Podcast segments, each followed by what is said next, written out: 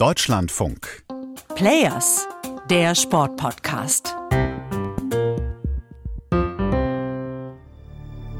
Ladies and gentlemen, welcome to the opening ceremony of the Games of the 26th Olympiad, the Centennial Olympic Games.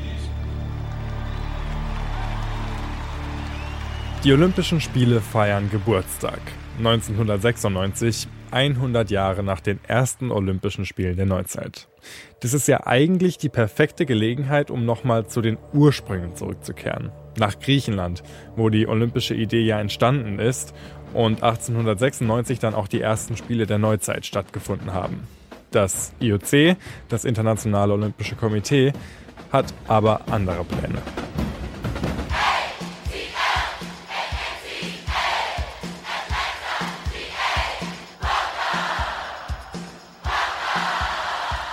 Das 100-jährige Jubiläum wird 1996 nicht in Athen, sondern im amerikanischen Atlanta gefeiert, der Heimat der Großsponsoren um Coca-Cola und Co. Verantwortlich dafür war hauptsächlich ein Mann. Ladies and gentlemen, the President of the International Olympic Committee, His Excellency Juan Antonio Samaranch. Juan Antonio Samaranch, ein Spanier, zu dem Zeitpunkt 1996 schon 16 Jahre lang IOC-Präsident. Heute wird er als der Mann angesehen, der hauptsächlich dazu beigetragen hat, dass die Olympischen Spiele das sind, was sie jetzt sind. Eine durchkommerzialisierte Dauerwerbeveranstaltung. Wie hat er das geschafft?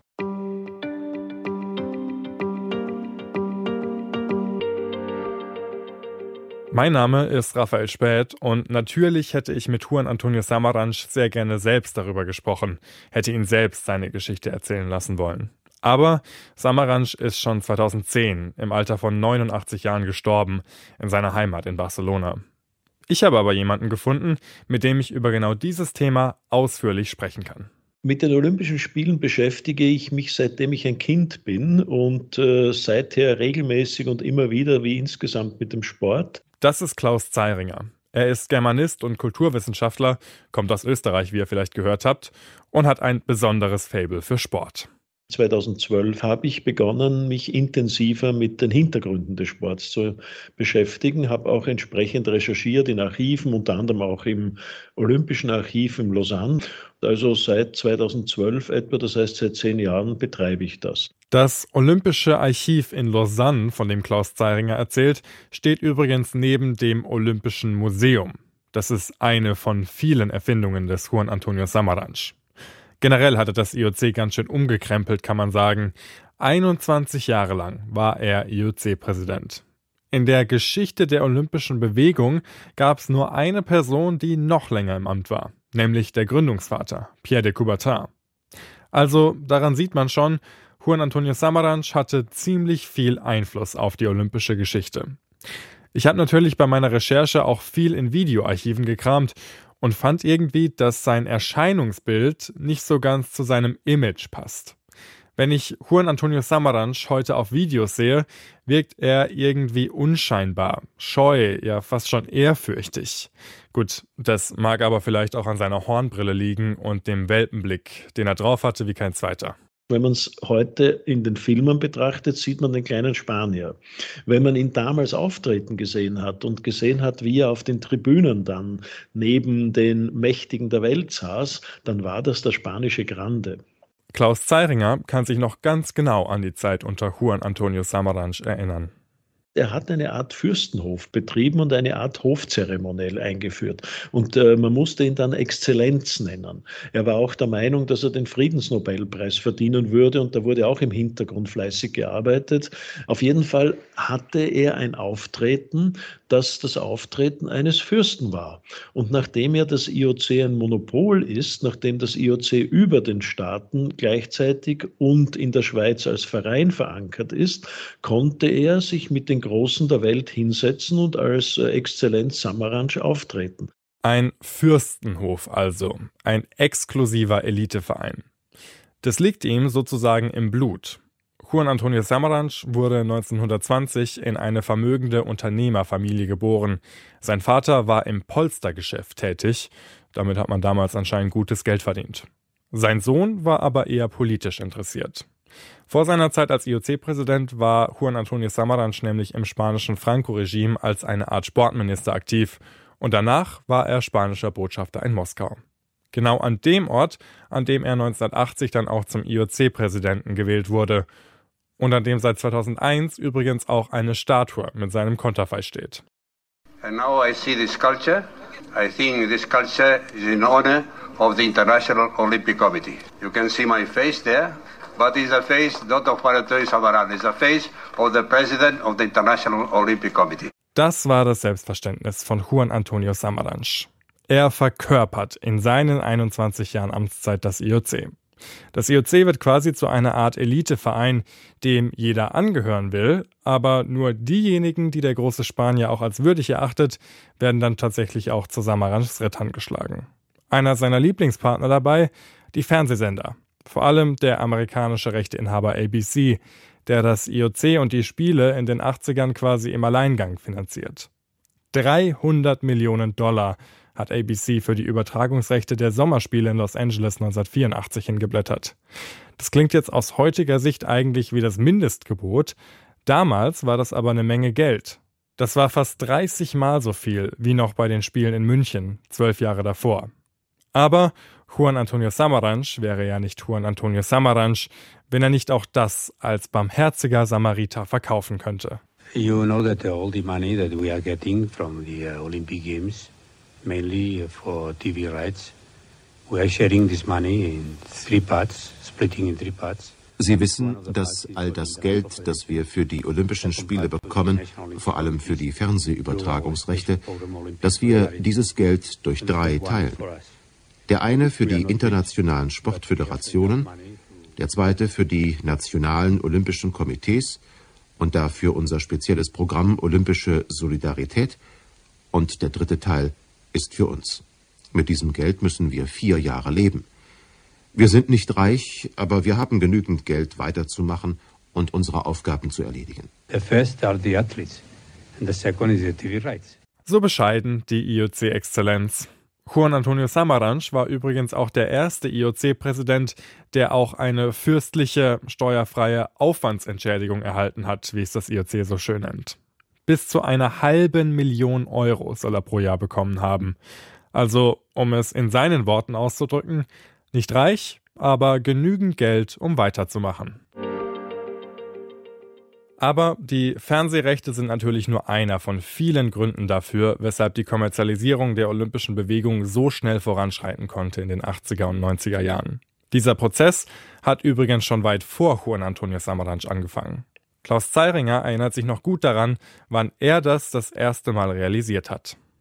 Ein Moment war 1972, in Sapporo bei den Winterspielen und äh, da war ich äh, 19 Jahre alt und habe das im Fernsehen gesehen, die Disqualifikation von Karl Schranz, der dort der Favorit für den Abfahrtslauf gewesen war und dann von Avery Brundage und seinen Kollegen disqualifiziert worden war, weil er im Sommer bei einem Fun-Fußballspiel das Trikot eines Kaffeeproduzenten getragen hat und dann im August, September 1972 bei den Olympischen Spielen in München gab es den Marc Spitz, siebenfachen Goldmedaillengewinner, der bei der Siegerehrung im Schwimmen seine Adidas-Schuhe hochgehalten hat und nicht disqualifiziert wurde.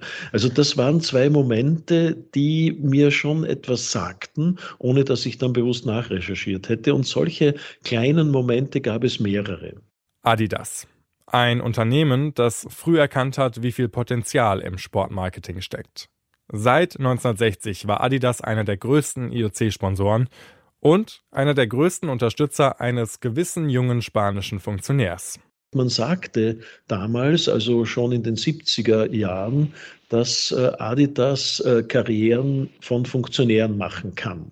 Das heißt, im Hintergrund hat sich Adidas überlegt, wen können wir an die Spitze des IOC setzen. Und da haben sie im Hintergrund für Samaranch äh, Stimmen besorgt. Also man weiß, dass viele Stimmen, die äh, Samaranch 1980 bekommen hat, mit einem gewissen Nachdruck von Adidas äh, kamen. Also daran erkennt ihr schon, Juan Antonio Samaranch war schon zu Beginn seiner Funktionärskarriere ein großer Freund von zahlungskräftigen Unternehmen.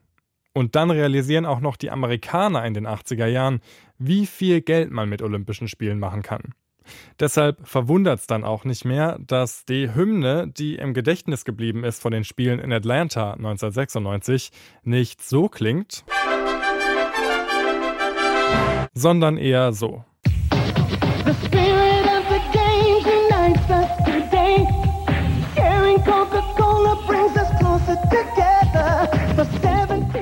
Coca-Cola, auch einer der ersten Großsponsoren des IOC, war spätestens mit Juan Antonio Samaranch voll investiert in die olympische Bewegung.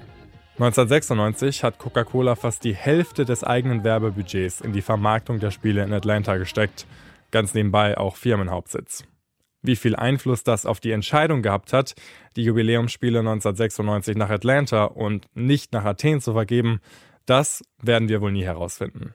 Aber dass das nicht Athen bekam, das ist ja ein sichtbares Zeichen, dass die Kommerzialisierung über die Tradition gesiegt hat. Und da ist mit Sicherheit Samaranch mit enormem Einfluss in die Sache reingegangen. Übrigens, Juan Antonio Samaranch war natürlich bewusst, in welche Richtung er sein IOC lenkt. 1999 gab es nämlich den ersten großen Korruptionsskandal in der olympischen Geschichte. Auch irgendwie krass, dass das so lange gedauert hat. Kurz vor der Jahrtausendwende kam raus, dass einige seiner Ritter bei der Vergabe der Winterspiele 2002 an Salt Lake City bestochen wurden. Samaranch musste damals sogar vor einem Untersuchungsausschuss des US-Senats aussagen. The simple fact is that as the financial stakes become higher and higher, leading cities bidding to hold the games become more and more aggressive. And also some of our members become vulnerable and misbehave. An seinem Status als IOC-Exzellenz hat dieser Skandal aber nichts geändert. Ein Misstrauensvotum hat er, natürlich, mit nur zwei Gegenstimmen unbeschadet überstanden. 2001 ist er dann abgetreten, im wahren Stile einer Exzellenz, auf einem Kongress in Moskau.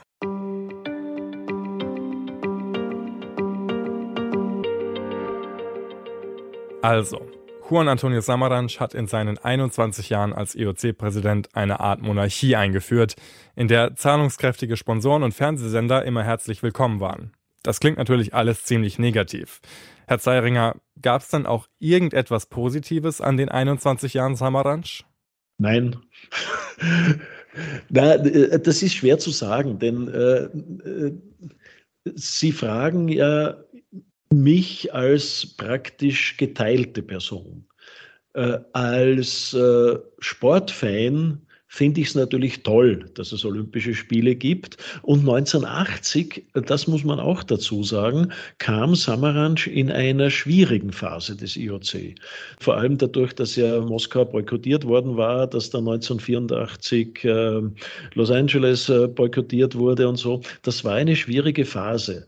Und da ist es für mich als Sportfan schon toll, dass das weiterläuft und dass man da Sport im Fernsehen sieht und äh, was es alles für Möglichkeiten gibt. Das klingt ja eigentlich ganz positiv, oder? Aber wenn ich weiterdenke, dass ja sein System nicht äh, vorbei ist, denn das läuft ja gleich weiter. Äh, auch Thomas Bach wurde beim Adidas ausgebildet, im Übrigen auch äh, Sepp Blatter wurde bei Adidas ausgebildet. Und wenn ich mir denke, dass jetzt äh, Juan Antonio Samaranch Junior Vizepräsident äh, des IOC ist oder war und immerhin im Gespräch ist, ob er nicht äh, Thomas Bach nachfolgen könnte, dann denke ich mir, da funktioniert das System Adidas Samaranch weiter und das bekommt von mir eine glatte 6. Eine glatte 6 gibt's also vom Experten für das, was Juan Antonio Samaranch in seinen 21 Jahren als IOC-Präsident so fabriziert hat. Welche Note würdet ihr ihm denn geben? Schreibt uns das doch gerne per Mail an players.deutschlandfunk.de oder auf Twitter. At DLF Sport heißen wir da. Und wir hören uns dann nächste Woche wieder. Bis dann, macht's gut. Ciao.